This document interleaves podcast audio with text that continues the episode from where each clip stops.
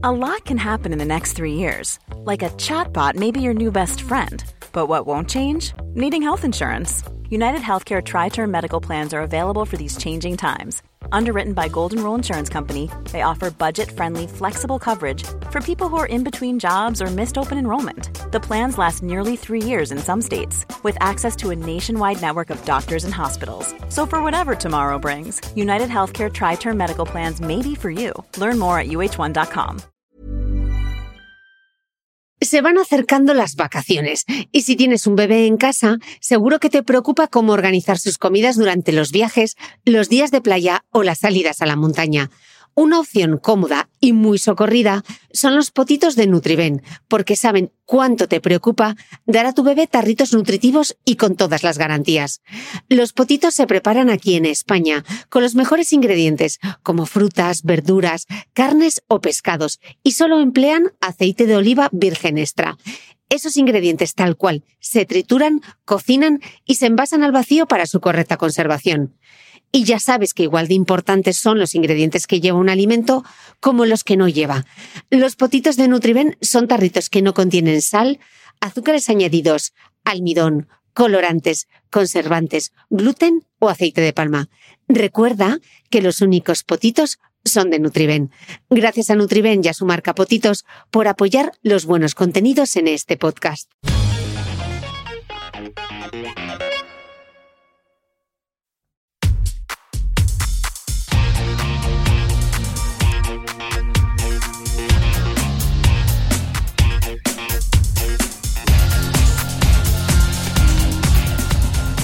Hola a todos, soy Cristina Mitre.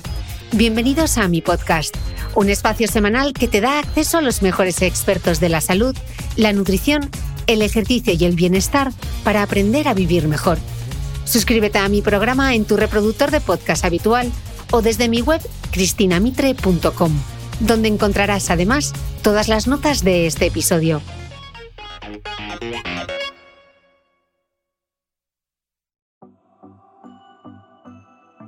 Hay muchos estudios que muestran hasta qué punto impacta a lo largo de la vida de una persona no entender bien conceptos básicos en materia económica como el interés, la rentabilidad o el riesgo. La falta de alfabetización financiera está detrás de la desigualdad o un mayor riesgo de pobreza en la tercera edad. Y los estudios también muestran que las mujeres tenemos menos formación en finanzas que los hombres a cualquier edad y también en la población más joven. De momento, no hay una asignatura obligatoria de finanzas básicas en los colegios de España, como ya existe en otros países. Así que Natalia de Santiago, ingeniera y experta en finanzas, nos va a explicar en este episodio todo lo que podemos hacer para ayudar a nuestros hijos a entender el mundo que nos rodea, un mundo donde la economía y las finanzas tienen y tendrán cada vez más complejidad e impacto en nuestras vidas. Y como nos explica Natalia, para enseñar primero, tenemos que aprender nosotros mismos. Vamos a perder el miedo a las finanzas y a mejorar nuestros conocimientos económicos desde ya. Yo ya me he puesto con el Excel. Natalia de Santiago, bienvenida al podcast. Bueno, hola Cristina, encantada de estar aquí otra vez. otra vez, repetidora, tripitidora, de todo. Eh, estamos aquí como bienvenida al podcast, pero que sepáis que llevamos una hora y pico previa de charla a micrófono cerrado en la que hemos hablado. De todo. De todo. Y, lo, lo más fuerte de todo es que Natalia Santiago y yo eh, no nos conocemos físicamente. O sea, nunca hemos Yo eso no acabo de creérmelo. Digo, no, no, en el fondo nos conocemos. Nos, nos debemos conocer. De una vida anterior igual.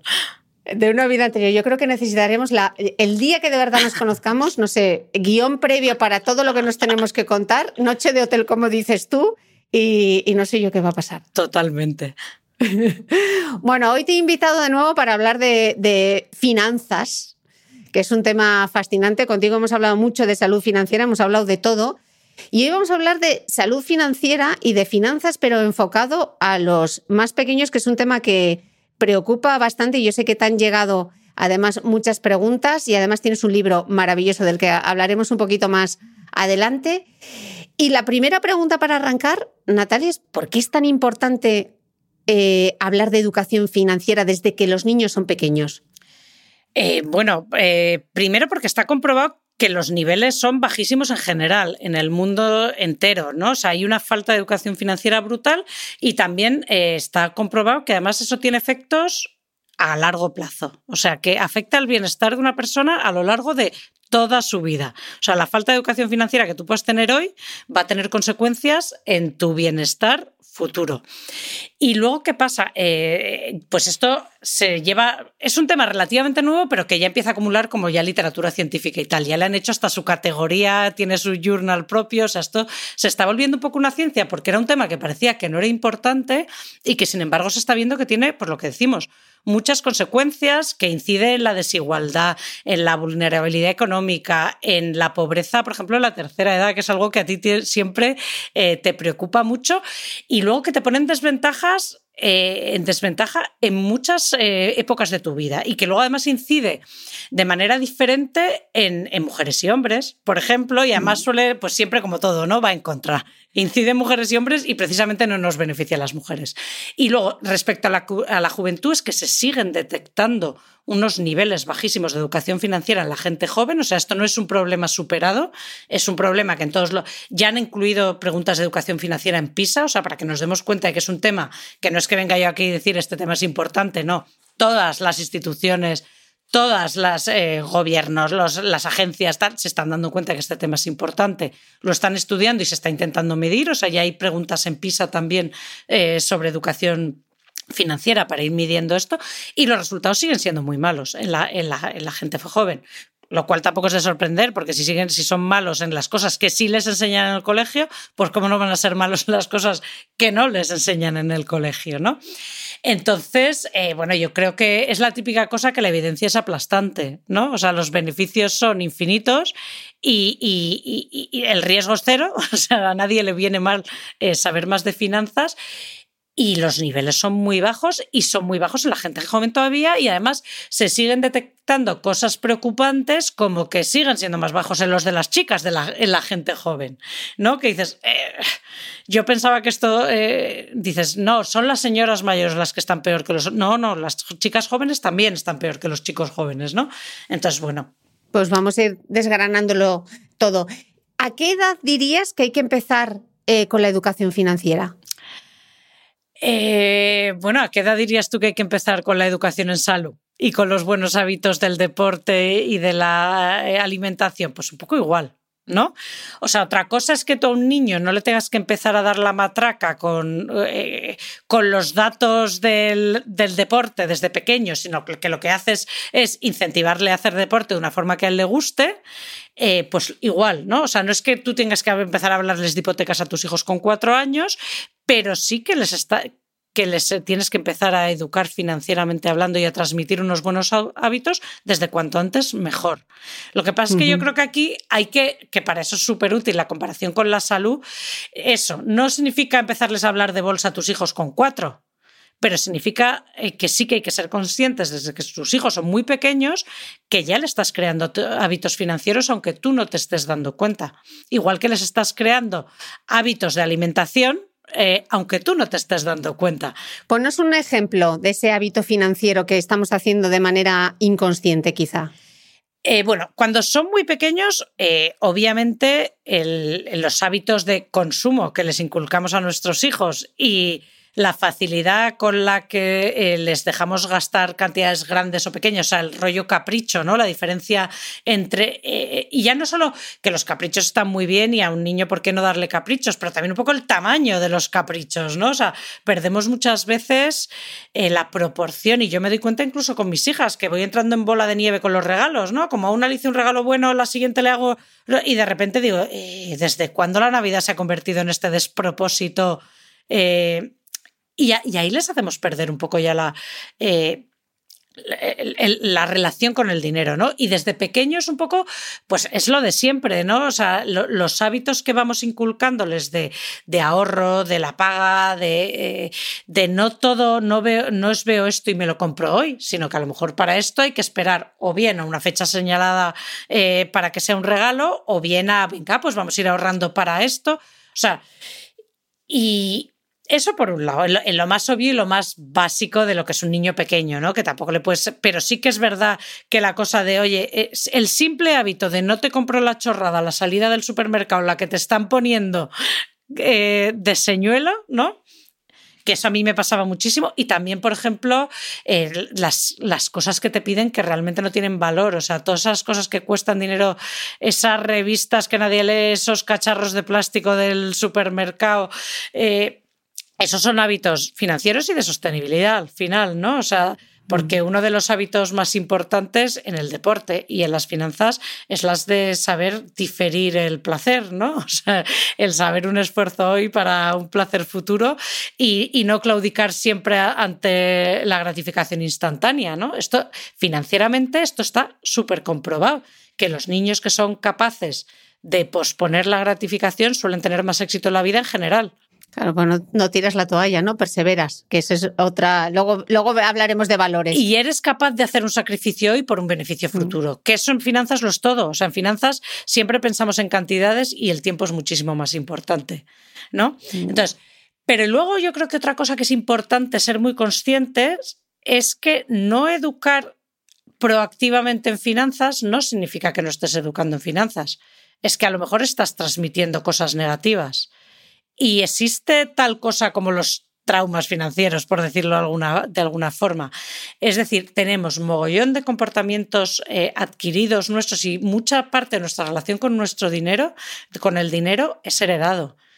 Eh, tanto para bien como para mal. O sea, tú puedes haber heredado una cultura del esfuerzo maravillosa y ser súper hormiguita porque lo has visto en tu casa, pero también heredas el miedo al dinero, el miedo al riesgo, eh, eh, bueno, o la dilapidar, gasta, eh, se heredan y es muy inconsciente. Y cuando te sientas y dices, a ver, ya no solo con el dinero en plan ahorro, sino porque parte de tu educación financiera es lo emprendedor que seas, eh, la versión o no que tengas al riesgo, lo capaz que seas de convivir con la, con la incertidumbre. Estas cosas, aunque no nos demos cuenta, muchísimas son heredadas. Y igual que nosotros lo hemos heredado de nuestros padres, les podemos eh, transmitir a nuestros hijos comportamientos positivos y miedos y comportamientos negativos, inseguridades. O sea, esa sensación que tenemos eh, que se produce más en las mujeres, por eso digo tenemos, eh, no es porque que muchas mujeres se sienten inseguras ante un banco eh, ante un producto complejo porque a veces dudan de sus capacidades sin ninguna razón, porque yo eh, eh, la experiencia que tengo es la contraria, que las mujeres somos súper capaces y lo podemos hacer estupendamente, pero ese miedo, eso se lo vas a transmitir a tus hijos también. Y por ejemplo, eso es otra cosa que los estudios también corroboran, es que parte de la razón por que los niños tienen todavía una deficiencia de, educación financiera viene porque las madres educamos más. O sea, todavía a día de hoy el tiempo, digamos, la cantidad de educación que da una madre suele ser superior a la cantidad de educación que da un padre, pues porque pasan más tiempo, llevan el peso de más parte de la educación y como las mujeres tenemos menos educación financiera o, niveles más bajos eh, que los hombres, eso se perpetúa. Porque son las mujeres las que están educando más. O sea, que es todo como una pescadilla. Bueno, como si tú dices, si en, casa la que cocina es la mujer, que espero que ya no sea así, porque en mi caso no lo es, pero bueno, sí sigue siendo, em, pues es más fácil que una mujer transmita unos malos hábitos de comer quiero decir. Bueno, en el caso del ejercicio es tal cual. O sea, hay datos que demuestran que si la madre es activa, claro. probablemente sus hijos serán más activos. Más que si el padre, porque todavía, eh, por desgracia, educamos más las mujeres. Y en finanzas mm. es exactamente igual. Entonces, lo que tenemos que dar darnos cuenta es que no educar en finanzas no es un resultado neutro. Puede ser un resultado negativo. Qué importante. Por no ser todo negativo, también les podemos estar inculcando valores buenos sin darnos cuenta, ¿no? O sea, igual que a lo mejor tú no les hablas de salud, pero si a ti te ven llevar una vida súper saludable, implícitamente estás dando un buen ejemplo, pero, está, pero lo que sí que seguro es que si a ti te ven todo el día comiendo mal y sentado en el sofá, esa, esa mala educación la estás dando sí o sí. Y en finanzas es exactamente igual.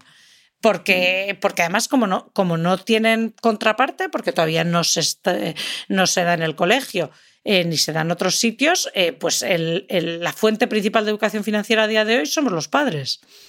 ¿Por qué dirías que hoy es más importante que antes? Porque la vida se ha sofisticado mucho y la economía y las finanzas son más determinantes que antes. O sea, eh, siempre la economía ha movido el mundo de alguna manera, ¿no? Eh, pero cada vez lo mueve más rápido, punto número uno, es decir, la economía, los ciclos cada vez son más cortos, como si dijéramos, o sea, y, cada vez eh, las finanzas se han sofisticado más, ¿no? O sea, las finanzas tienen un papel más importante en la economía, que esto también son datos. O sea, que han crecido muchísimo en, en, lo que significan de la economía y cada vez son más sofisticadas con lo que quiere decir que nos afecta a todos. Y además, em, que además esto también, o sea, todo esto va con datos, o sea, esto no es que lo diga yo, ¿no? Esto incide en la desigualdad porque solo los que son capaces de comprender esta complejidad nueva pueden aprovecharse de ella, o por lo menos que no les perjudique. Con lo cual, eh, la el aumento de la desigualdad, sabes que hubo durante muchos años la desigualdad se redujo en los países eh, más avanzados y luego empezó otra vez a separarse, que parecía como eh, muy contraintuitivo, ¿no? Por una de las razones es que al volver a sofisticarse las finanzas, al ganar peso el sector financiero y cada vez más complejo, toda la gente que no está al día con eso se ve, se ve perjudicada y se vuelve a abrir el gap. Con lo cual, si nuestros hijos no entienden ciertos complejos, eh, ciertos conceptos de la economía y de las finanzas, les estamos poniendo ya en el lado malo de la desigualdad, que luego lo podrán suplir de alguna manera, pero ya le están empezando con una desventaja. Ya estás empezando eh, con la balanza hacia el lado, hacia el lado que no es. Y además, eso por un lado, o sea, con que el mundo es más complejo, las finanzas mandan mucho, la economía manda mucho y, se está sofisticando. Además, cada vez está más interrelacionado. Ya lo que pasa en China te afecta en España. O sea, es que eso lo estamos eh, viviendo. Y además, otras tendencias, como por ejemplo el que ya tú no empiezas en un trabajo y te quedes 40 años en una empresa que se ocupa de ti. O sea, cada vez menos gente se ocupa de ti. O sea, antes eh, el Estado se ocupaba muchísimo de tus finanzas, tu empresa de toda la vida te llevaba gran parte de tu peso financiero, pues porque estaba ahorrando para ti en un plan de pensiones, porque además eh, ibas acumulando una serie de beneficios que te los acumulaba la empresa por ti, digamos, ¿no? Y de los que luego tú te beneficiabas. Eso ya no es así. Ya hay muy poquita gente que, eh, que vaya a pasar su vida en una empresa. Lo normal ahora es que vayas a ser una parte autónoma, una parte eh, empleado por cuenta ajena, que vayas a cambiar muchas veces de empresas con empresas que te van a ofrecer beneficios distintos, en los que vas a acumular derechos distintos. Es decir, tu vida financiera va a ser más dinámica y más compleja que la que fue de lo que fue la vida financiera de tus abuelos o de tus padres. Con el añadido, además, eh, de que en muchos eh, países los beneficios sociales van a ir disminuyendo, sobre todo cuando hablamos de la jubilación, lo que hemos hablado ya más veces en este podcast también, que también es previsible que los países no se puedan encargar de mantener tu nivel de vida en la jubilación y que te tengas que encargar tú. Entonces es como la tormenta perfecta, ¿no? O sea, se está poniendo, si tú además y tú eso también lo ves, o sea, todo el mundo que haya sido autónomo en algún momento de su vida se da cuenta de que las finanzas como autónomo mm, te caen, quieras o no quieras.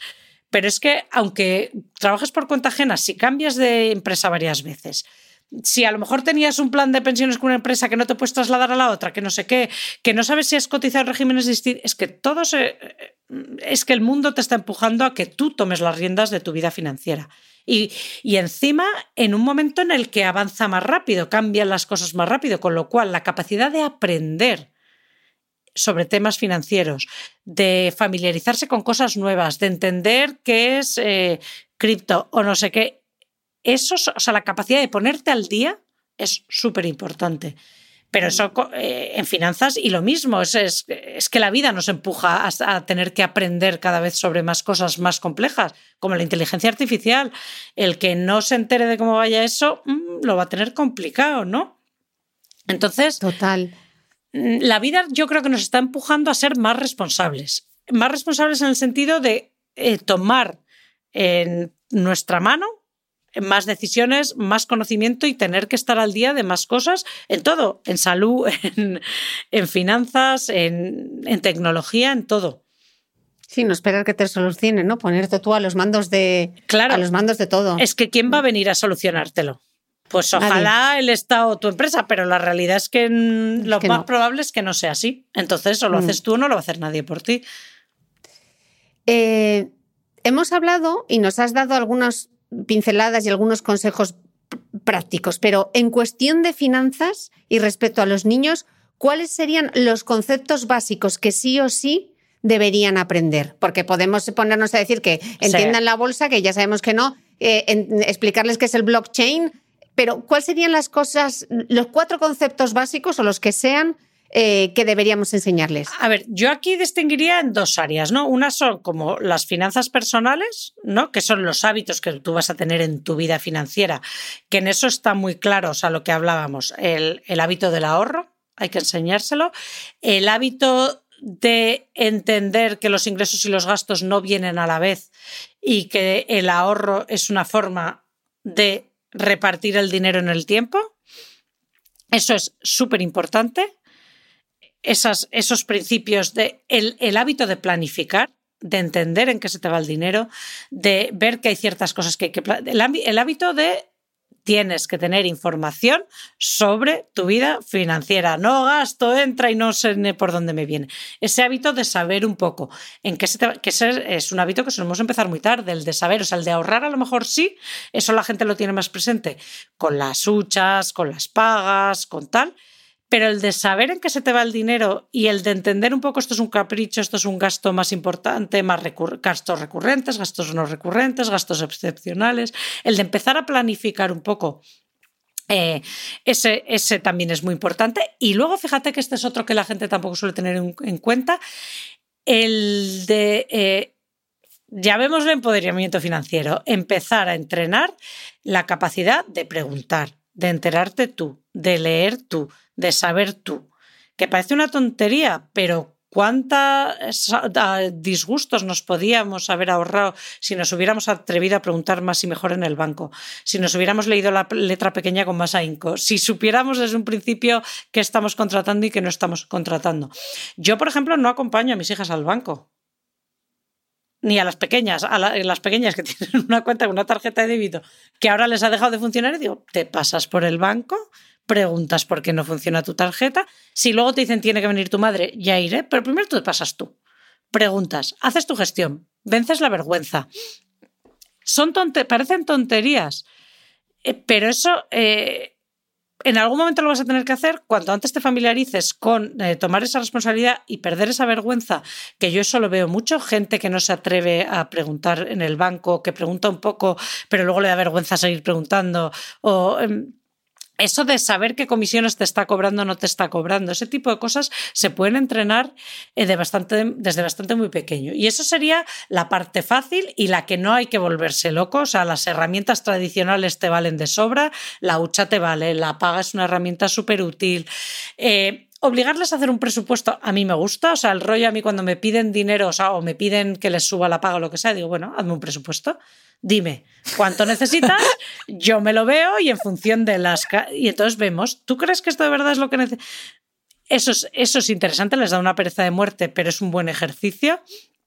Eh, eso, eso, está muy bien. Y luego, por otro lado, o sea, yo creo que la, la educación financiera debería llevar dos lados. Y una es esa, la de los hábitos, la de el, tienes que acostumbrarte a incluir esto en tu día a día y en las cosas de las que te ocupas, igual que de lavarte los dientes, eh, de hacerte las revisiones, de hacer tu deporte y de comer bien.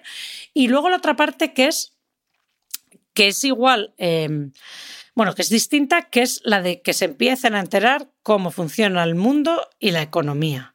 ¿No? Que pasa más por empezar a hablar de temas de actualidad, por empezar a las noticias, porque empiecen a entender que yo creo que eso es una ventaja también competitiva súper importante de cara al futuro. O sea, una persona que es capaz de entender la actualidad económica y financiera y una eh, persona que no tiene miedo también, ¿no? Porque hay gente, hay mucha gente que asume que no lo va a entender y entonces ni lo intenta. Entonces, quitarle a un niño el miedo a entender lo complejo eh, tiene eh, posibilidades infinitas, porque no le estás quitando, o sea, le, estás ayudando a poder entender la economía y las finanzas en un futuro, pero también le estás ayudando a poder entender la, inteligencia artificial, eh, cómo funcionan los algoritmos que van a regir una parte súper. O el empezar a intentar eh, meter en su vida y en su educación estos temas un poco más elevados en el sentido que no son tan elevados, pero eso, de la actualidad, intentar ir un poco más allá, intentar explicarles un poco más los principios de cómo va esto, de cómo funciona el sistema financiero, de cómo funciona un banco. O sea, yo todavía de me acuerdo. un banco. Mm.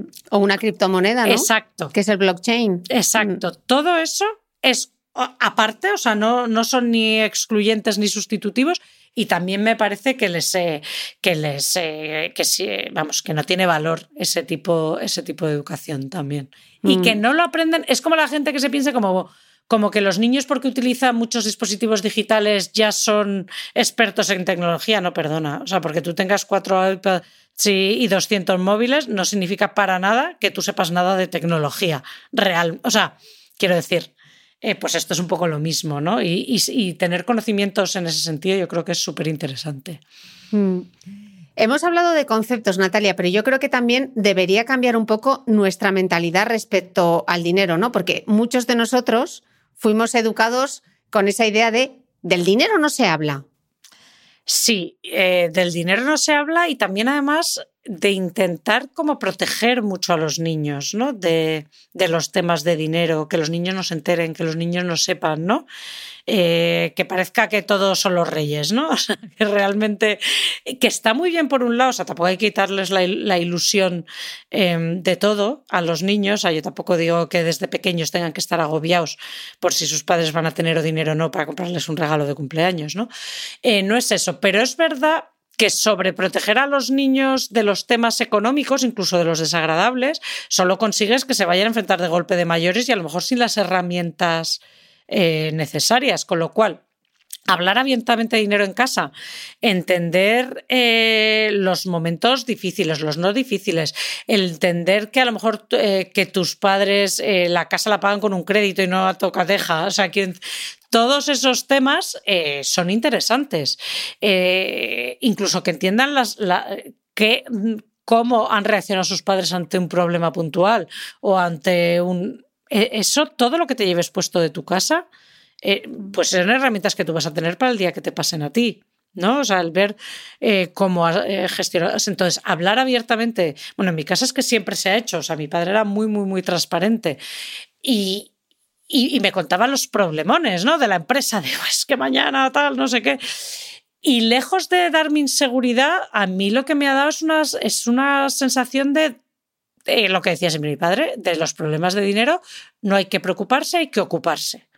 Mm. ¿no? O sea, me, ha, creado una sensación de yo me puedo ocupar de esto. Estos problemas se solucionan poniéndose ahí. En lugar de eh, vista, miro hacia otro lado y rezo para que no se me haga más, más grande la bola. Entonces, eso es súper importante, empezar de hablar, hablar de dinero sin convertirlo en una obsesión y sin crearles agobios innecesarios, pero hablar las cosas con naturalidad y bien. Bueno, pues como la salud, ¿no? O sea, tampoco puedes proteger a los niños de todas las enfermedades o de todos los problemas de salud que puedan eh, tener los padres. Pues esto es un poco igual y luego realmente, que eso es algo eh, que, que, la, la gente es como, ¿qué le tengo que enseñar a mi hijo? Y quiere que les digas A, B y C y que con eso ya, ¿no? En plan, el método. El método, pero el método de un mes, ¿no? En este mes ya son, mm. eso, eso nunca es así. Luego, lo mejor que tú puedes hacer por la educación financiera de tus hijos es mejorar la tuya propia. Empecemos por ahí, mm. ¿no? O sea. Mm. justamente eso era lo que te iba a preguntar, ¿no? Porque vivimos en un mundo en que, lo has dicho tú, la economía manda, el dinero está en nuestro día a día, pero la mayoría no entendemos los fundamentos básicos, ¿no? Entonces mi pregunta es esa, ¿no deberíamos educarnos nosotros primero y segundo, por dónde empezamos? Eh, totalmente. O sea, eh, el, primer paso para que tus hijos tengan una mejor educación financiera es subir tu propio nivel de, educación financiera. Eso 100%. Eh, y lo mismo, creo que igual es interesante por los dos lados, ¿no? O sea, mm, por un lado, la parte de finanzas personales, de los hábitos, ¿Que por dónde empezamos? Pues por escuchar el primer podcast que hicimos tú y yo. Creo que ese puede ser un primer paso eh, muy interesante para empezar a familiarizarse con las finanzas personales. Y luego también no nos olvidemos lo mismo, de, de formarnos nosotros en la otra parte más de la economía, de cómo funciona el mundo, de no hace falta querer invertir en Bitcoin para que sea interesante saber qué es el Bitcoin. Eh, no hace falta querer volverse un gurú de la inteligencia artificial para que sea beneficioso para nosotros entender la, inteligencia artificial. Y creo que eh, la mejor forma de obtener esta otra parte de la educación financiera es eh, leyendo mucho leyendo, leyendo, leyendo mucho, escuchando mucho podcast. O sea, al final hay mucha información por ahí Em, yo diría, empieza por contenidos online, por podcast, por tal, y luego los libros. O sea, hay una parte de la educación que solo te la da leer muchos libros. Y además libros. Luego te ¿eh? pediré luego te pediré un buen, un buen listado para que nos inspiremos. Que esa es otra, fíjate, que yo veo dos cosas. Eh, que esto lo hablaba con un amigo, además, bueno, un amigo que además de esos como multimillonario que está dándole a sus hijas la típica información, la típica educación de violín, chino, mandarín, eh, robótica, ¿sabes lo que te digo? ¿no? Y llegó un momento que hablando de eso le dije, ¿pero tus hijas cuánto leen? Y me dijo, no, pues no mucho. Y le digo, pues. Eh, craso error. Tú te miras la biografía, me da igual si es Elon Musk, si es el último premio Nobel de Física o si es no hay ninguna persona. Bueno, alguna habrá, ¿eh? Siempre. Tú no ves, me da igual la, biografía de quien sea, sea un gran escritor, sea un gran físico, sea un empresario. No hay ninguno que no haya leído mucho en la infancia, ni uno. Pero ni uno, ¿eh? O sea, me da igual si es Bill Gates, si es Elon Musk. Eh, y además, eso, unos han leído ciencia ficción, otros han leído otro tipo de cosas la cosa que más en común y que más probada está que está correlacionada con el éxito en la vida, tanto personal como profesional, es la lectura de niños. O sea, mm, ese es el único, o sea, ni el chino mandarín, ni el inglés, ni el inglés es importante, por supuesto. De verdad, eh, los datos, lo que más correlación tiene con el éxito profesional y personal en el futuro es la lectura y se abandona súper pronto. Y en España muy pronto, más que, por ejemplo, en, Alemania. Entonces, muchas veces a mí cuando típico, no, es que a mi hijo le han diagnosticado altas capacidades, entonces no sé si apuntarle al curso de tal. Tú. Que lea. Ese niño lee, primero que lea y luego ya vamos al curso de robótica. Pero, y con los mayores un poco igual también, ¿eh? O sea, yo eh, eso, es que no hay, incluso eso, la gente que le han dado el premio de las ciencias de no sé qué, normalmente es gente que ha leído mucho, no solo de su tema. ¿eh? Eh, eso se nos olvida mucho, pues porque es como el deporte, ¿no? O sea, los 10.000 pasos son poco sexys y la de es, más sexy decir, no, mándale a tu hijo este campamento de inteligencia artificial con nueve.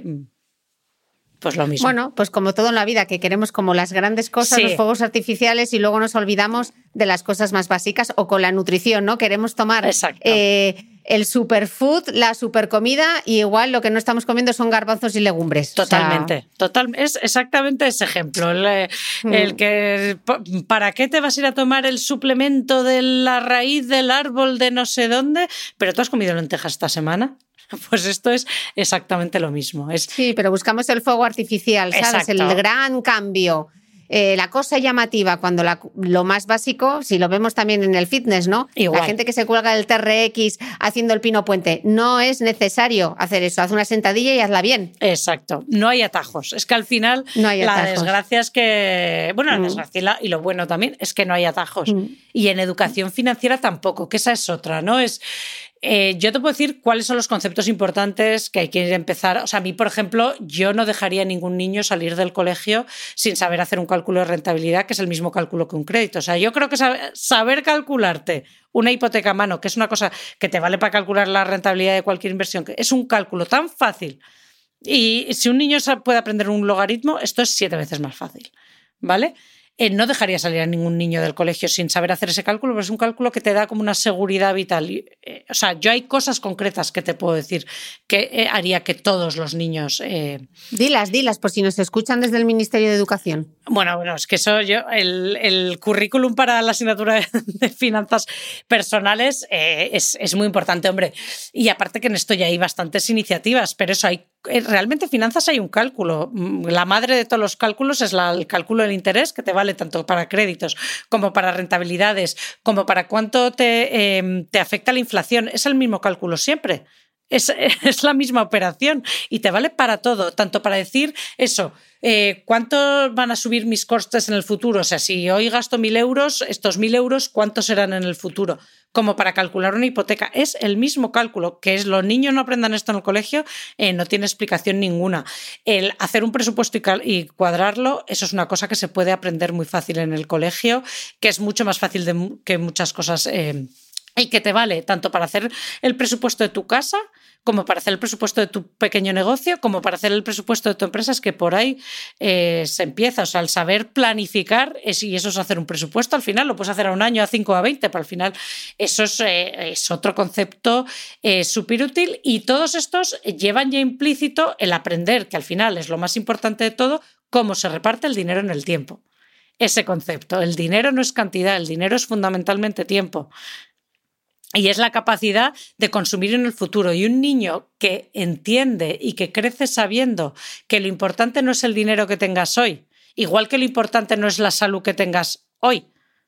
La de hoy es importante, pero todo lo que tú haces lo haces también por tu salud del futuro, no lo haces solo por tu salud de hoy. O sea, ese, ese concepto de yo estoy construyendo y para construir tengo ciertas herramientas, que son el ahorro, que son la deuda, o sea, todo ese tipo de cosas, eh, esto se podría enseñar perfectamente en el colegio y sería súper interesante. Joder, les enseñamos a hacer derivadas. Es muchísimo más fácil calcular una hipoteca que hacer una derivada. Muchísimo más fácil. Y además, luego no las tienes que hacer a mano. O sea, yo no calculo mis derivadas. Bueno, sí, sí, las, sí me calculo los préstamos a mano porque a mí me gusta. Pero, pero el poder hacer el cálculo a mano, aunque haya mil calculadoras online que te lo hacen, o sea, el tener esa, eh, la seguridad de que si tú te pones lo calculas, te permite enfrentarte a, total decisión, a toda decisión financiera sabiendo que tú entiendes lo que estás haciendo. Porque si tú eres capaz de replicar ese cálculo, aunque luego no lo hagas, porque no hace falta hacerlo a mano, eso mm, que al final, fíjate, yo creo que es lo que lo ideal es inculcarles a los niños eso de tú esto lo puedes entender, no eres una víctima de esto, no te viene, tú esto lo puedes entender y lo puedes utilizar a tu favor. When you're ready to pop the question, the last thing you want to do is second guess the ring. At BlueNile.com, you can design a one-of-a-kind ring with the ease and convenience of shopping online. Choose your diamond and setting. When you find the one, you'll get it delivered right to your door. Go to BlueNile.com and use promo code LISTEN to get $50 off your purchase of $500 or more. That's code LISTEN at Bluenile.com for $50 off your purchase. Bluenile.com code LISTEN. Hey, it's Ryan Reynolds, and I'm here with Keith, co star of my upcoming film, If, only in theaters, May 17th. Do you want to tell people the big news? All right, I'll do it. Sign up now and you'll get unlimited for $15 a month in six months of Paramount Plus Essential Plan on us. Mintmobile.com slash switch. Upfront payment of $45 equivalent to $15 per month. Unlimited over 40 gigabytes per month. Face lower speeds. Videos at 480p. Active Mint customers by 531.24 get six months of Paramount Plus Essential Plan. Auto renews after six months. Offer ends May 31st, 2024. Separate Paramount Plus registration required. Terms and conditions apply if rated PG. ¿Sabías que los bebés son capaces de autorregularse y comer lo que necesitan? Hasta el primer año, la leche ha de ser su alimento principal, bien sea lactancia materna o artificial, y poco a poco podrán ir probando diferentes texturas y alimentos. Ahora, con buena temperatura, a todos nos gusta salir más de casa, y en verano pasamos mucho tiempo fuera, en la playa, la montaña o recorriendo el mundo. Si tienes un bebé que ya ha empezado con la alimentación complementaria, Para esos momentos puedes contar con los diferentes tarritos que ofrece Potitos. Hay recetas para bebés desde 4 y 6 meses y solo llevan ingredientes como frutas, verduras, carnes o pescados que se trituran y se envasan tal cual. Los potitos de Nutriben son tarritos seguros, fáciles de conservar y transportar, ya que no necesitan refrigeración, tan solo mantenerse en un lugar fresco. Se calientan en microondas o al baño María, sin conservantes ni azúcares añadidos. Gracias a Nutriben y a su marca Potitos por ser nuestro mecenas del mes.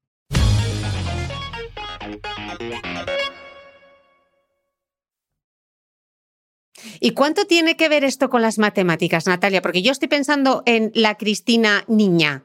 Es que las matemáticas es otra cosa que no es culpa de los profesores de matemáticas, ¿eh? dicho sea de paso. Nos enseñan muchas matemáticas y nos enseñan poco para qué nos valen las matemáticas. O sea, fíjate que yo ayer, por mm, razones que no vienen al caso, me estuve repasando eh, de dónde viene el número E, que lo habré utilizado 500 millones eh, de veces en, mi, en, la carrera, en 20 millones de exámenes que he aprobado con buena nota. Y de repente ayer le vi una utilidad que digo, ¿cómo no me lo habían contado? O sea, ¿cómo no, ¿por qué nadie me lo había explicado así? ¿Sabes? Que eh, si las matemáticas las entendemos como una herramienta que, o sea, las matemáticas no existen en abstracto, las matemáticas son una herramienta para ayudarnos a nosotros en situaciones concretas, ¿no? Entonces, la parte, para empezar, las finanzas tienen unas matemáticas bastante simples, punto número uno, ¿eh? o, las fórmulas complejas como casi todas las fórmulas del mundo, se pueden romper en, en, cosas fáciles. Igual que una integral, por muy compleja que sea, sigue siendo una suma de sumas, ¿vale? Eh, las fórmulas financieras casi todas se pueden romper al básico, por no decir todas, que son sumas y multiplicaciones. Entonces, yo creo que es importante transmitirles a los niños esto. Por muy gorda que sea la fórmula, esta se puede romper en pasos enanos, minúsculos y fáciles, que tú puedes entender. ¿Vale? O sea, hay muy poca gente que tenga la capacidad de visualizar las, las matemáticas teóricas en abstracto. Esos son los matemáticos y la gente muy brillante. Pero entender cualquier operación matemática reduciéndolo a los pasos básicos lo puede hacer cualquiera. Y eso es, una, especie de empoderamiento que le podemos dar a nuestros hijos, de a lo mejor tú no vas a ver un formulón así, lo vas a saber interpretar a, a la primera, pero yo te puedo explicar en qué millones de mini pasos se divide esto y tú sí que eres capaz de entender cada millón de mini pasos. Entonces, si yo te explico el primer mini paso y luego ya te digo que este formulón lo que hace es repetir este mini, paso 20 veces, ya te he quitado el miedo a ese formulón y ya te da una razón para utilizar esa fórmula y ya eres capaz de interpretarla de otra forma. Qué importante esto que acabas de decir de quitar el miedo, Natalia. Porque a mí es un tema que me persigue y que me provoca una inseguridad personal brutal y que me lastra a día de hoy algo, ese mensaje de, es que tú eres de letras, no eres de ciencias. Me da tanta pena, por favor, ahí fuera, no le digáis nunca a tus hijos, tú eres de letras, tú eres de ciencias. No, porque lo pueden hacer absolutamente todo. No le pongamos ya ese prejuicio porque te persigue toda tu vida. O sea, soy una mujer de 47 años y a mí me persigue es que a mí no se me daban bien las matemáticas y como se me, no se me daban bien las matemáticas, me llega una carta de Hacienda y me pongo a temblar. Eh, tengo mi propia empresa ahora y cada vez que tengo que hablar con el contable es la típica cosa que sudo, lo paso mal, encima en un idioma que no es el mío, me pierdo y todo eso viene del hmm. miedo infantil de no soy buena en matemáticas porque me han dicho que no soy buena en matemáticas, así que es? no lo hagáis. Y, por ejemplo, yo tengo el problema contrario y a mí, o sea, a mí al contrario, o sea, siempre de pequeña me decían, ¿se te fenomenal las matemáticas? Yo no tengo un talento matemático particular, lo que tengo es cero miedo. Porque de pequeña me doraron la píldora. Pero yo no soy, o sea, yo por ejemplo sí que tengo un muy buen amigo que es un matemático teórico. Yo no tengo para nada sus capacidades. Lo que pasa es que tengo cero miedo. Entonces él me saca su teoría y yo veo la fórmula y digo, ostras. Pero como tengo, tengo cero ese miedo que tienes tú, yo sé que yo puedo romper esa fórmula en pasos lo suficientemente pequeños para yo entenderla.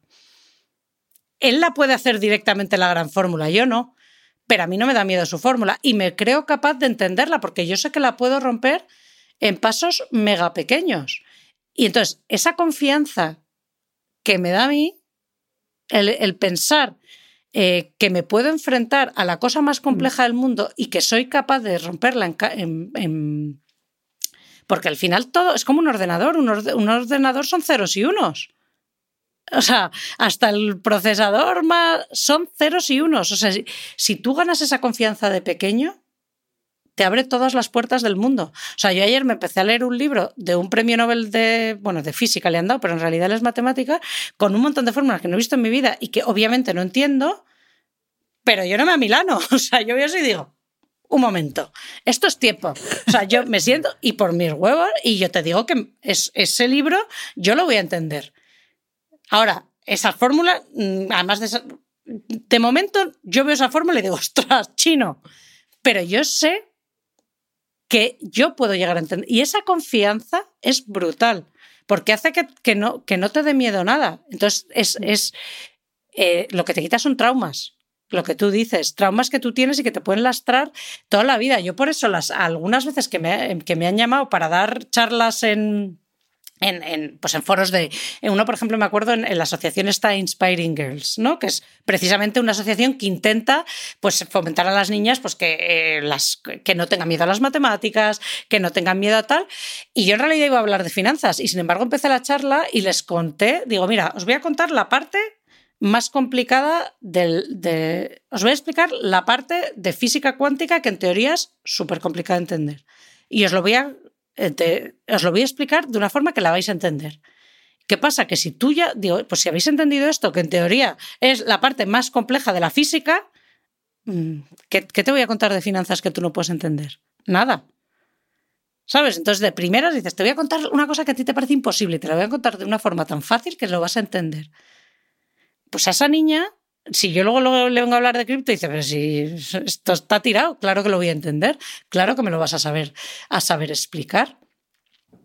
Y eso es súper importante.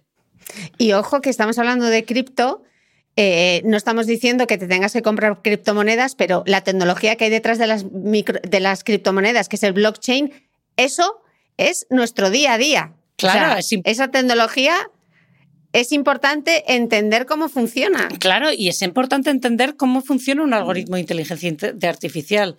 O sea, no basta con utilizar ChatGPT. Para poder utilizar ChatGPT bien, tienes que entender cuáles son los problemas de Chat, o sea, las fortalezas y las debilidades de ChatGPT. Para entender qué significa la inteligencia artificial, cómo va a impactar a nuestra vida y qué riesgos tiene y qué riesgos no tiene, es importante. Eh, poder entender los principios. Y los principios los podemos entender todos.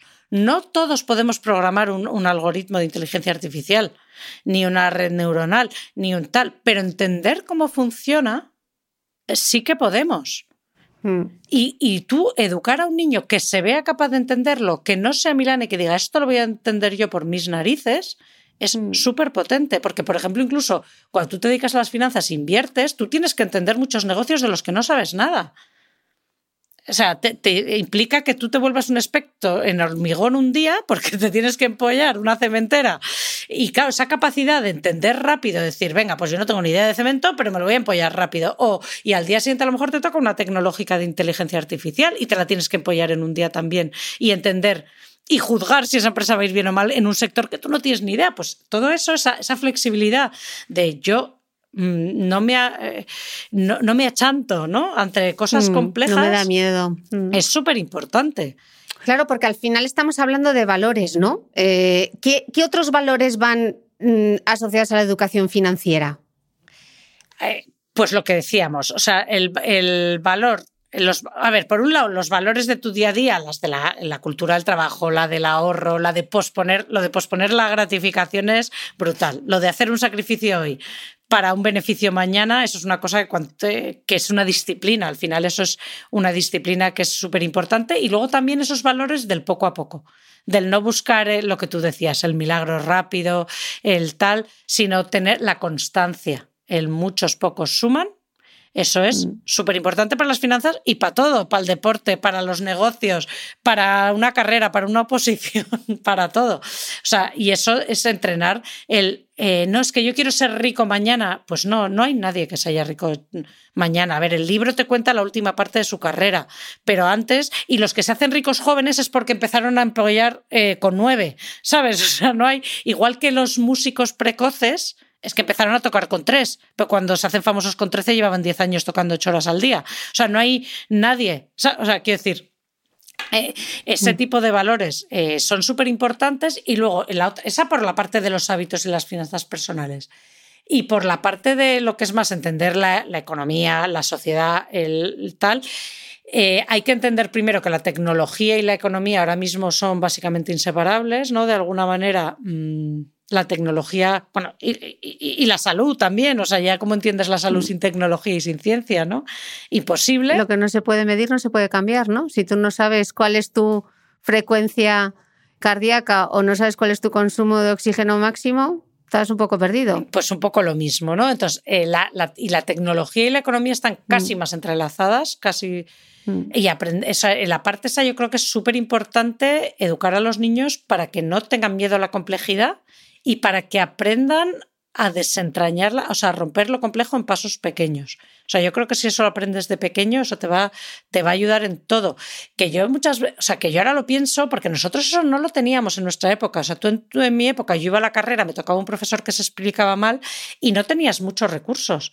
Pero yo ahora mi hija, que ha empezado la misma carrera eh, que estudié yo, y digo, oye, es que si tienes, si tu profesor de electrotecnia no se explica bien, coño, tienes eh, recursos online eh, de todo tipo, esto tú lo puedes entender y no te limites a decir, ay, es que en este ejercicio no lo he entendido. Hombre, no, pues primero entra en ChatGPT, se lo preguntas a ChatGPT.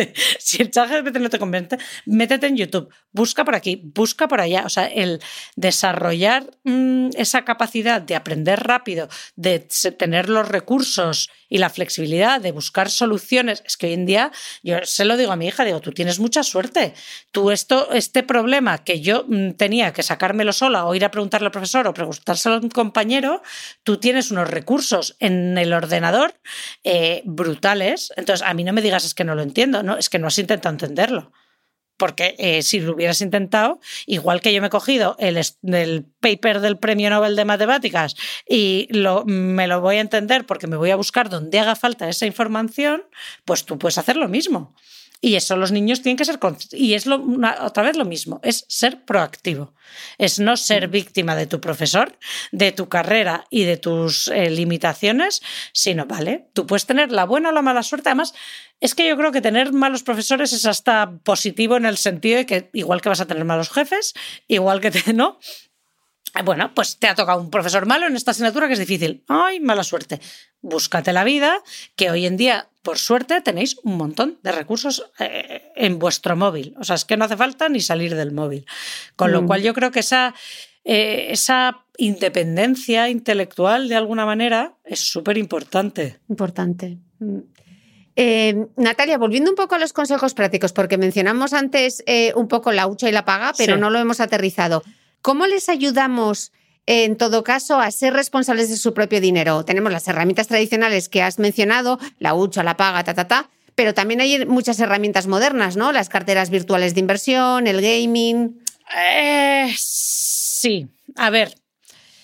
Yo ahí eh, tengo el corazón partido, como quien dice, ¿no? O sea, el problema es que estas son, o sea, un niño que tiene interés por la inversión desde pequeño es un niño que no me preocupa, digamos, ¿no? O sea, quiero decir que ese niño se va a buscar la vida, se va a coger la cartera virtual, eh, se va a buscar el videojuego, no sé qué. Eh, estas herramientas son interesantes, pero ¿qué pasa? Que suelen al final beneficiar a los que ya tienen un interés de por sí, ¿no? Es como eh, a un niño que, era, que le gusta el deporte, ¿no? Digamos, pues es, se va a buscar la vida y se va a buscar el vídeo de YouTube para hacer la rutina de no sé qué y se va a enterar un poco proactivamente, ¿no? Entonces, yo lo que creo es lo que te decía, que sí que es súper interesante que antes de enfrentarse a estas carteras virtuales, y hasta, hasta es importante conocer los fundamentos. O sea, mm. entender los fundamentos teóricos de lo que es una inversión, que eso hay muchísima gente mayor invertida que no los entiende y que por eso hacen esas machadas cripto todo y trading no sé qué. Y no, que no quiere decir que el trading esté mal ni que el cripto esté mal, pero todas esas cosas que ves un poco vienen un poco de no entender los básicos. Y yo creo que eso es importante que antes de lanzarse, que la práctica es pero que conocer los básicos y saber hacer esos cálculos que te decía yo y entender el riesgo de verdad, saber lo que es el riesgo, qué tipos de riesgos hay, eso es súper importante. Porque, por ejemplo, ¿qué pasa con las, en las carteras virtuales? Todo el mundo gana dinero, porque no tiene nada que ver invertir tu dinero que puedes perder que invertir un dinero virtual que no te importa. O sea, no es una experiencia nada parecida. Eh, lo difícil de invertir es, es, aguantar la tensión cuando las cosas no van como tú te esperabas y te estás jugando los cuartos. Aguantar la tensión con dinero virtual es muy fácil. Es como, eh, ¿no te, te entrena para ir a una guerra a jugar al Fortnite? No, porque no es lo mismo jugarse la vida de tu personaje virtual que jugarse tu vida real. Y lo mismo pasa un poco con el dinero, ¿no? Entonces, yo creo que estas herramientas están muy bien, pero que antes habría que hacer la educación tradicional, ¿no? La de aprendete los fundamentos. Entiende que es una acción de verdad, entiende que es una empresa, ¿sabes? O sea, que las acciones al final son, mm, son títulos de propiedad de una empresa, no son... Em, y eso a veces, si tú te pones a hacer trading, te olvidas. Y claro, Natalia, la pregunta del millón, porque esto es como cuando hablamos de la importancia del entrenamiento de fuerza, ya las tenemos súper convencidas a todas y a todos, y es como, uy, ¿Y ahora por dónde empiezo? Entonces, en esto de la educación financiera, tres claves para arrancar. Tres claves para arrancar. Una, empezar a estudiar tú. O sea, eh, antes de, de, decir, venga, le voy a pasar este libro al niño y así yo ya esto que me he quitado de encima, es mejora tú tu propia educación financiera, que es lo mejor que puedes hacer por la educación financiera de tus hijos, y luego divídela en dos fases. La, la parte de los hábitos, que esa está muy clara, la de la paga, la de planificar, o sea, presupuesto paga ahorro. Si un niño sale sabiendo eso, fenomenal. Cuanto a más largo planifique, mejor. ¿Vale? O sea, si empiezas con planifica el mes, ¿no? De que te dure la paga todo el mes, eh, pasas a un presupuesto de un año y si luego ya consigues que ese niño planifique un poco más allá y se esté planteando su universidad o sus estudios o su trabajo o su tal, mejor que mejor, ¿no? O sea, si podemos ir un pasito más allá, fenomenal. Y luego la otra parte ya pasa más por despertar el interés, ¿no? O sea, por eso, por empezar a, a que se enfrenten. A, y luego, pero es que la parte mejor de esa, en lugar de yo decirte empieza por este libro, es que lean. O sea, eh, que tus hijos lean y que lean de los temas. No, no tienen que leer cosas elevadas, o sea, pueden leer, pueden leer libros de su edad, pero cuanto más variado lean, mejor. Es verdad que al principio, para inculcar el hábito de lectura, un niño que todavía no tiene el hábito de lectura tiene que leer lo que quiera, porque lo importante es que lea. ¿No? Entonces, si el niño, a mí me pasa, o sea, yo tengo una que no la sacas de diario de Greg ni muerta. Eh, leer 18 libros del diario de Greg, hombre, pues el beneficio que te lleva eh, es relativo, pero primero la, la, costumbre, que lean lo que quieran con tal de que lean. Y una vez que ya leen, ahí sí que es responsabilidad de los padres empezar a exponerles a cosas más variadas. Se venden muy pocos títulos de libros infantiles, es súper homogéneo. Eh, hay muchísimos libros buenos que hablan de temas muy distintos y les empiezas a y de cada libro aprenden una cosa de un empezar un poco a elegir los libros de tus hijos proactivamente para eh, para hacerles eh, más variada la lectura, para exponerles a más cosas.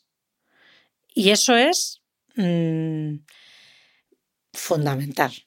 Y eso, mm. pero para los matemáticos, para los físicos, para los niños, em, para cualquiera. Porque eso te da una amplitud de mente y una capacidad de hacer conexiones entre temas distintos o sea, yo, por ejemplo, lo que te hablaba antes, creo que te hablaba, de este amigo que lo he mencionado que es muy bueno en matemáticas teóricas y en física teórica y tal, lo que te hace ver que esa persona es muchísimo más inteligente de lo normal es que sabe de todo. Y hace, y su cerebro relaciona libros eh, y conocimientos en disciplinas eh, completamente que no están relacionadas de una manera que es alucinante. Porque, pero, no, pero eso no lo ha conseguido solo aprendiendo de matemáticas y de física. Mm. Y si tú ves cómo educan a sus hijos, son unos niños que leen una barbaridad. No les apuntan a cursos de robótica con 10. Sus hijos van al colegio normal y hacen el programa académico normal, pero les están creando una disciplina del estudio y sobre todo leen una barbaridad. Y son niños que habían que le han leído mitología griega pequeña, o sea, leen una variedad de cosas, leen libros, pero la niña se está leyendo los Juegos del Hambre, o sea, no es que, mm, pero también se ha leído ya la mitología griega, pero luego leerá un libro de no sé qué. Mm, eh, y ellos hacen, que eso yo también lo hago, pero mis hijas son un poco menos elevadas que los suyos, pero ellos se leen los libros que les dan a sus hijos también, o sea, son gente que sabe y que se lee este libro, ¿sabes? Y eligen eh, los libros de sus hijos. Eso es una mm. cosa que es un consejo muy gris y que nadie es lo que se quiere llevar del podcast de hoy, pero si quieres hacer una cosa buena por tus hijos es elige con cuidado los libros, ocúpate primero de que lean y segundo, elige con cuidado los libros que leen. Mm. Y hablando de los libros que leen, hay que hablar del tuyo, que yo me lo he leído para preparar esta entrevista. Así que si tuviese hijos, lo estaba haciendo bien. Justo arrancas ahora eh, con un libro de ficción que se llama Money Academy y la fuente de la eterna riqueza, hmm. que es una serie que vas a tener ahí. No sé cuántos libros, no sé si puedes decir cuántos libros son, van a ser, pero ahora ya hay el primero disponible. Y aunque me has respondido un poco a la pregunta con todo esto que me has contado, eh, sí que me gustaría, Natalia, que, claro, pues yo cogí el libro y le digo, y, lo primero que pienso, teniendo en cuenta eh, el otro tipo de libros que has escrito, ¿no? Digo, ¿por qué un libro de aventuras para aprender los fundamentos de la economía y de las finanzas y no un manual adaptado de educación financiera? ¿Por qué la ficción? A ver, eh, a mí lo que me propusieron fue un manual adaptado de educación financiera, o sea, las cosas como son. Qué buena editora soy. Eh, y me hubiera resultado muchísimo más fácil de escribir, porque digamos que el, tema ya lo tenía y solo tenía que haber adaptado los conceptos y el lenguaje a un público infantil, o sea, muy bien. Y probablemente incluso sería más fácil de vender. Eh, porque ese es un libro que le vendes a cualquier padre del mundo. Lo que pasa es que yo no quería escribir un libro que compraran los padres y los niños no leyeran. Entonces, eh, para la edad, el rango de edad que estás pensando este libro, eh, ¿qué niño se va a leer un libro de educación financiera voluntariamente? ¿De qué edad, qué rango tiene el eh, libro? A partir de 10 años, digamos. Eh, si hay niños, si el niño se ha leído todo Harry Potter con 9, te vale con 9, ¿no? Quiero decir, es que ahí mm. eh, los niños son muy distintos, depende de lo que hayan leído. digamos, a partir de 10 para los muy lectores, quizá 9, y para los pocos lectores, 12, 13, hasta 14. O sea, quiero decir, eso ya depende, ¿no? es que los niños a esa edad son muy distintos. Pero digamos que para ese rango de edad, ¿no? De 10 a 13, 14, de 9 a 12, según como sea el niño, ¿no? ¿Qué niño a esa edad que no tenga un interés? Hay niños que les pueden interesar eh, las inversiones a esa edad, pero son tres. Mm. Son tres. ¿Qué niño de esa edad se lee un libro de no ficción sobre finanzas voluntariamente y se lo acaba eh, si no le obligas? Ninguno. Entonces, yo no quería escribir un libro que me fueran a comprar muchos padres y que se fuera a quedar en las... O sea, yo, cuando tú escribes, lo que quieres es que el libro se lea. O sea, más allá de que se venda mejor o peor, que bueno, no está mal si se vende, eh, lo que tú quieres es, eh, cuando escribes es que tu libro se lea y que se lea hasta el final. Y se lee hasta el final y se deja leer y te entretiene. Eh, o sea, que incluso esa recomendación que das padres, leo, claro. se tienen que leer los libros antes. Yo me lo he leído. Claro, a mí otra cosa es que me propusieran, haz un libro de texto que tengas un profesor que les pueda ayudar a mm. esos niños y que les se lo vaya a masticar y se lo vaya a explicar y lo vayan a hacer ejercicios. Claro, entonces escribiría un libro de texto de finanzas, pero un libro que tú compras y que se lo dejas en tu casa al niño voluntariamente, o sea, a ver, un niño que tiene mucho interés, a mí ese niño no me preocupa. O sea, yo tengo, hay niños de 11 y 12, de 11 no, pero de 12 sí hay algún niño que se ha leído mis otros libros que vea escrito. Pero claro, esos niños, esos niños ya están ganados para la causa. Esos mm. niños a mí no me, no me preocupa su educación. Que también es lo que les, les propongamos, ¿no? Yo tengo una sobrina ahora que está en Estados Unidos con 16 y tienen clase de finanzas personales y me pide libros. Claro. Eh, le dije que iba a grabar contigo y dice, por favor, por favor, pregúntale qué libros eh, me recomienda. Entonces, me lleva a preguntarme, Natalia, al final esto de quién es responsabilidad. ¿Es solo responsabilidad de los padres o realmente el sistema educativo también tendría que hacer un poco de push? Debería venir del colegio clarísimamente. O sea, esto se debería mm. enseñar en el colegio y mientras no se... O sea, a ver, yo lo que animo yo eh, escribí un libro de ficción porque no quería engañar. O sea, yo no quiero. O sea, yo si te ahora te doy un libro de no ficción para un niño de 11 años y te digo, estos son las finanzas personales que necesita tu hijo, es mentira.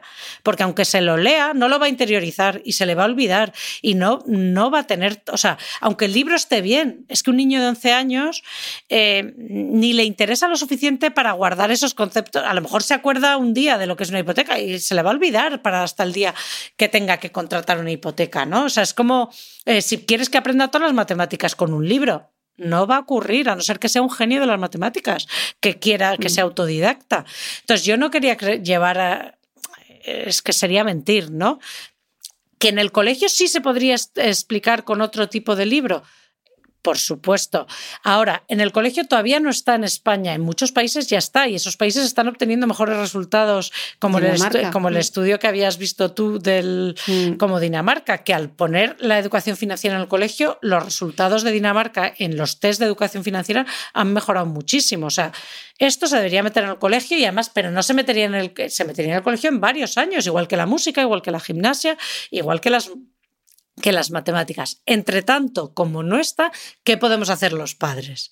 ¿No? Pues por un lado, eh, educarnos nosotros para empezar a transmitir mejor los conceptos y por otro, eh, si tú tienes esa inquietud, eh, se pueden organizar, o sea, se puede hablar con el colegio y hacerlo un poco de manera extraescolar, o sea, pues igual ser más proactivo, hablar con la AMPA para que se organicen talleres, hay asociaciones, hay em, el programa este de educación financiera del Banco de España y de la CNMV y tal, eh, tienen programas para los colegios eh, eh, para empezar a, incluir estos temas. yo he dado charlas en colegios, hay gente que va a los colegios. O sea, se puede empezar a meter de manera extraescolar en talleres, en charlas, en, tal, para ir metiendo. Hay, hay más libros, hay más cosas. hasta que lo metan en el colegio. Lo ideal es que esto se diera en el colegio. Mm. Y luego, aparte, tú complementaras, pero... Natalia, ¿y, España cómo está en educación financiera según los informes que se hacen? ¿Que cómo está España? Pues bueno, me temo que las noticias no son muy esperanzadoras. El año pasado la Unión Europea hizo un, un, estudio, vamos, para, para ver cómo estábamos de educación financiera precisamente en los países de la Unión. Y bueno, la verdad es que los resultados son eh, malos en todos los países, pero es que España, de 28 países en los que se midió esto, España es el 25, es, decir, el cuarto por la cola. Eh, lo que, en fin, que si nadie está demasiado bien, aunque bueno, a la cabeza están Holanda, eh, Dinamarca, como bien hablábamos, y Finlandia, pues España es que está muy, muy a la cola. Entonces, bueno, pues la verdad es que no andamos muy allá, como ves. Natalia, ¿cuál fue el mayor reto a la hora de escribir el libro? Porque claro, yo estaba leyendo y yo, pues ya he escrito un libro de aventuras y de repente te vas encontrando ahí como los conceptos. A ver, para mí el mayor reto es que sea entretenido. O sea, yo realmente, para mí este libro tendrá éxito si los niños lo acaban. O sea, si se lo leen. Y, se lo, y, sí, y sobre todo, el éxito ya es que se lo lean y que tengan ganas de leer otro libro. No, igual no es el mío, me da igual. A ver, yo el, libro es más ambicioso de lo que parece, o sea, el libro tiene como varios niveles y tú como adulto te habrás dado cuenta, ¿no? Habrá niños que simplemente se entretendrán, habrá un niño que le despierte la curiosidad y toca muchos temas, o sea, intenta mm. despertar, transmite algunos conceptos luego se va construyendo, ¿no? Porque no es un libro que vaya a ser uno solo. O sea, en teoría, el siguiente te cuenta otra parte del sistema financiero, otro es la. O sea, irás entendiendo cosas, pero y pretende también. O sea, yo he intentado eh, abrir muchos melones y dar varios niveles. Los niños, un niño muy curioso y muy espabilado le puede sacar astillas porque da como puedes tirar de este hilo, otro niño pasará por ese hilo y no se le ocurrirá eh, tirar de él, pero un mínimo se van, a, se van a llevar todos. Y intentar meter, o sea, eso, hay muchos guiños que como adulto te das cuenta la primera, los niños no se dan tanta cuenta la primera, pero yo ya he dejado una amiguita para en otro explicar el cripto, ¿no? O sea, eso, tú lo ves, eh, ya he dejado una eh, para explicar la diferencia entre un sistema y otro sistema, pero no es tan obvio como un libro de no ficción que viene y te dice, te voy a explicar la diferencia entre mm. esto y esto. No, hay que ser muchísimo más sutil. Entonces, eso para el que escribe es mucho más difícil. Es mucho más difícil ir plantando esas semillas y, que siga teniendo acción y que siga siendo legible y que siga siendo entretenido que, el libro, que los libros míos para adultos, que es como esto es un rollo, pero como tú sabes que te interesa, te lo voy a soltar en, en plan rollo. Es muchísimo más difícil. No, y luego tus propios guiños que a mí me han hecho mucha gracia en un mismo párrafo hablar de la propiocepción y de los centollos. O sea, yo decía, no me lo puedo creer, o sea. Sí, sí, sí, sí. O sea, es mucho más difícil. ¿Es divertido? Es muy divertido y es más difícil. O sea, pero es muy divertido, es muy. Es muy divertido, sí, te permite mucha imaginación, mucho tal, o sea, eso decir, ¿cómo meto este tema así lo dejo caer, o sea, pues eso, meter códigos que luego a lo mejor los rescatas dentro de unos años y explicas qué, es el blockchain, no sé cómo decirte, todas eh, esas cosas que tú vas a ir soltando miguitas, pero requieren más planificación, claro, es más difícil educar a alguien sin que se dé cuenta, ¿no? O sea, que, que decir, venga, va, vente a mi clase o a mi taller o a mi charla que te voy a educar, ¿no? Pero bueno, eh, ahí está y, lo que el test de verdad será si los niños les gusta y los niños lo leen y mm. los niños aprenden. Bueno, yo te había pedido, para cerrar, yo te había pedido eh, mitad de la entrevista que nos ibas a dar recomendaciones de libros. Entonces, danos unas recomendaciones de libros pensando en esa adolescente mía que tengo en Estados Unidos, pero también libros eh, pensados en la tía adulta que está en Dubái y quiere ponerse a las riendas. Eh, vale, o sea, a ver, eh, el caso es que ya con 16, 17, un niño que tiene interés, ya no hay que darle un libro infantil ni un libro hecho para jóvenes. Ese, niño puede empezar a leer eh, libros divulgativos de, adultos. ¿no? Vale, pues vamos a leer lo mismo. Proponnos una, una lista de lectura. Oye, A ver. Eh, me voy a saltar los míos, obviously, porque eso está muy feo. Esos los tenemos y tenemos los podcasts, no, pero vas a recomendar los tuyos porque para hacer el presupuesto ese libro es... Ahora, las escuchas que ha generado ese podcast que decía, un podcast de salud financiera y lo petó. Tenéis que escuchar, bueno, tenemos varios grabados, pero ese son de manual. Primero nos leemos los libros de Natalia, nos escuchamos el podcast porque además nos sirve como guía del libro y eh, tendréis en todas las notas, tendréis todos los links de los libros de Natalia y luego, ¿qué más añadimos a nuestra lista? A ver, yo creo que además se está vendiendo fenomenal y, muchas veces parece que los bestsellers hay que denostarlos, ¿no? Y no, yo creo que normalmente cuando un libro funciona muy bien es porque transmite muy bien, aunque el género, o sea, aunque sea divulgativo y no de alta economía, quiero decir. Pero el libro que en España se llama, creo que La psicología del dinero, es un, es, eh, es un libro que, está, que está muy bien, ¿no? O sea, es, un libro que así para entender un poco la inversión indexada y los hábitos de cómo puede empezar a invertir un experto y, tal, es, es, un libro que está muy bien, que lo resuelve muy legible, que una niña de 16 años eh, lo puede entender muy bien y, que está muy bien. Eh, luego, está muy bien también, eh, ya no tanto para finanzas, sino para libros eh, de economía, y ahora espérate que se me está olvidando el, los del el Undercover Economist, este, que en español se tiene que llamar de otra forma, que es un tío también muy divulgativo, ha tenido muchos bestsellers, ah, son ya tienen más años, pero se te explica como la economía explicada eh, fácil y bien y, no, o sea, entretenida, ese tipo de. No es de inversión, pero es para, empezar a entender eh, conceptos de economía explicados de, de, manera fácil, creo que también son interesantes. O sea, por un lado, finanzas de inversión en la psicología del dinero, este está muy bien. Eh, los del Undercover Economist este están muy bien para, para entender la mm, la economía. Y luego yo creo que es. Tim Harford se llama. Sí. ¿No? Sí. Sí, que además es el típico tío que también tiene eh, blogs, eh, que está en muchos podcasts, o sea, es un tío muy, yo creo que escribe en The Guardian. tiene un montón de libros. Sí, es que es un tío muy, muy divulgativo. Lleva muchos años haciendo, tiene charlas TED, pues es el típico tío que es, que es interesante, ¿no? Que siempre te pone un ángulo así un poquito distinto y te da que pensar. Y luego lo que pasa es que todavía... Eh, por eso, para entender, yo creo que es interesante empezar a leer libros de tema blockchain, tema inteligencia artificial, ese tipo de temas, y todavía hay pocos realmente divulgativos, porque a mí uno que me gustó bastante y que ya está traducido al español, que se llama El futuro del dinero, eh, pero es muy tocho, o sea, es un libro muy mm. gordo. Entonces, eh, me gusta, es, eh, la discusión es interesante, pero son libros que ya son un poquito, un, un poquito más, más, gordos. Entonces, mm, hay falta que salgan Mm, sobre todo que salgan que no sean el blockchain, es el food, eh, ¿sabes? Estos que son, que está, son claramente muy parciales. Vendiéndote. ¿no?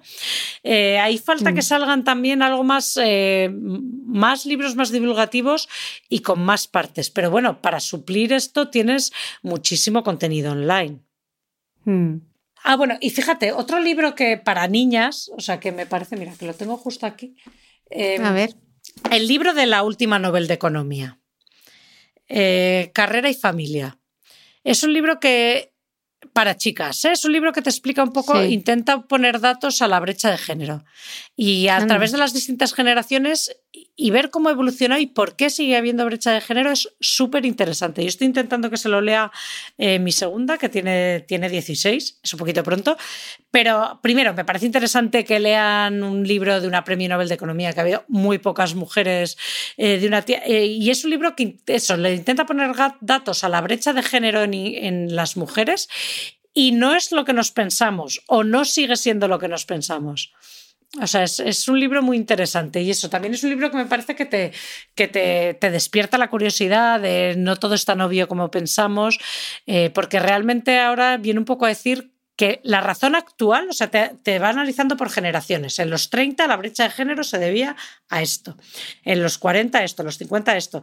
Y la brecha de género actual ya no es tanto por discriminación activa, o sea, no es, esa está muy, muy reducida la brecha, es más eh, por, eh, porque las mujeres tienen menos tendencia y más dificultad en aceptar trabajos que demandan mucho tiempo y flexibilidad. Mm. Y al final eso se traduce en una brecha porque son los que mejor pagan. Y también porque en la pareja es más eficiente financieramente hablando dividirse, es decir, que uno vaya por ese tipo de trabajos y el otro no, da a la unidad más dinero que que los dos intenten llegar a un nivel de flexibilidad X. Wow. Un tema este me lo voy a leer. súper interesante y además muy de actualidad porque es la, es la, es la mujer a la que le han dado el, último Nobel de, de Economía y me parece que romper tópicos, o sea, que hablar de este tema con más conocimiento y sin menos tópicos de, ¿sabes? Y además también te permite, por un lado, eh, apreciar todos los avances que se han hecho. O sea, te vas viendo todas las barreras mm. que fueron barreras para mujeres hace muchos años y que, gracias, eh, por suerte, hoy en día ya no son barreras para nosotras, pero no quita que soy yo esa, esa, esa discusión. No sé si está traducido al español ya, este de Claudia Golding. Creo que no. Lo estoy viendo en inglés. no, pues será no el Nobel. Esto lo tiene que, tiene que estar a punto, seguro, ¿no? Mm, tiene que estar a punto, y digo yo. Eh, Career and Family, ¿no? Todo el mundo lo está eh, poniendo en inglés. Luego lo miro a ver eh, si, si, lo encuentro. Pero eso es un libro, eso, muy inteligente, porque, muy interesante, porque yo esto lo discuto con mi marido muchísimo. El de mi marido es como esto ya está solucionado. Y digo, ¿no está solucionado? No. Pero él, mi marido es headhunter, entonces a él le piden mujeres. Entonces me dice, no, no, perdona, es que ahora hay una discriminación positiva. O sea, a él muchos le dicen, y ante la duda, por favor, mujer directiva. Entonces él tiene la sensación de que no solo está solucionado, sino que está pasando, o sea, que al contrario. Y, yo siempre ahí discutimos mucho y le digo, no, es que los datos eh, todavía sigue habiendo una brecha salarial brutal en todos los países del mundo. Y este libro eh, nos da la razón a los dos porque explica que mientras es verdad que muchas cosas eh, sí que se han solucionado un montón y que sí que ha habido un cambio y sí que muchas brechas se han reducido muchísimo, pero sigue habiendo unas dinámicas que perpetúan esa brecha de alguna manera y que sigue afectando más a mujeres que a hombres. Entonces, eh, me parece súper interesante y, afecta a las finanzas eh, de toda nuestra vida. O sea, es que realmente hay una. Las mujeres solemos tener menos dinero. Y una de las razones eh, que inciden en esta desigualdad es la falta de educación financiera y el miedo, porque las mujeres no invierten y eso hace que se revaloricen menos. Volvemos al principio de la entrevista. Sí. Natalia, qué lujazo. O sea, es que me encanta hablar contigo. Estaría tres horas más aquí. Eh, la hora previa más la hora de entrevista, la hora y cuarto de entrevista, que hemos hablado de un montón de temas. De verdad que me encanta que vengas eh, al podcast, que deseo de corazón que vendas muchos ejemplares de Money Academy y La Fuente de la Eterna Riqueza, que sea el primero de muchos éxitos, que la gente lo lea, que lo compre, que se lo lean ellos primero, que se lo pasen luego a, sus hijos y que aprendan todos esos conceptos, porque sé todo el esfuerzo que hay detrás eh, de, ese, de ese libro y que no solo un libro, que es mucho más y que tiene como un poco de, misión detrás, ¿no? Ah, yo sí, yo es que soy, mm. creo mucho en los niños y soy súper ambiciosa y creo que todos los niños les puede ir fenomenal y pueden aprender de todo. O sea, yo ahí sí que es en plan, este niño no se le han bien las matemáticas, lo que tú decías, no, no, yo tengo mm. mucha fe, creo que el, que el fallo está siempre en el, en el que explica. O sea, yo ahí creo que si eso, a lo mejor no todo el mundo tiene la capacidad para ser un matemático teórico que entiende una física, una fórmula, perdón, nada más verla, pero para entenderlo todo, yo creo que todos. Y que cuanto antes les demos esa sensación de que pueden con todo, eh, que les vamos a ahorrar un montón de disgustos en el futuro. Total, ahora que hablamos tanto de esa palabra de empoderamiento, pues mira, esta es la manera de Empoderamiento infantil, eso, eso. Total. Natalia, qué lujazo. Millones de gracias, de verdad. Millones de gracias a ti. Y a vosotros nos escuchamos de nuevo el próximo domingo.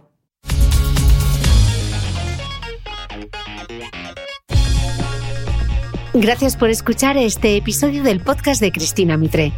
Si quieres seguir aprendiendo mientras apoyas la continuidad de este proyecto independiente, hazte suscriptor de pago de mi newsletter a micrófono cerrado y recibirás cada domingo en tu email los apuntes del podcast de Cristina Mitre, un mega resumen en PDF con todo lo esencial de la entrevista.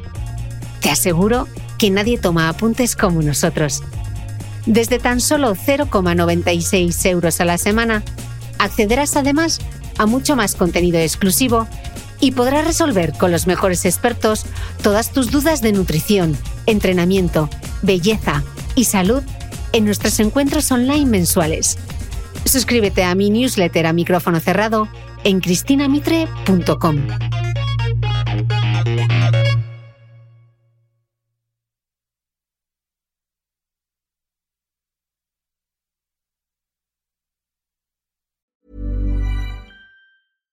Mom deserves the best, and there's no better place to shop for Mother's Day than Whole Foods Market. They're your destination for unbeatable savings, from premium gifts to show-stopping flowers and irresistible desserts. Start by saving 33% with Prime on all body care and candles. Then get a 15-stem bunch of tulips for just $9.99 each with Prime. Round out Mom's menu with festive rosé, irresistible berry chantilly cake, and more special treats. Come celebrate Mother's Day at Whole Foods Market.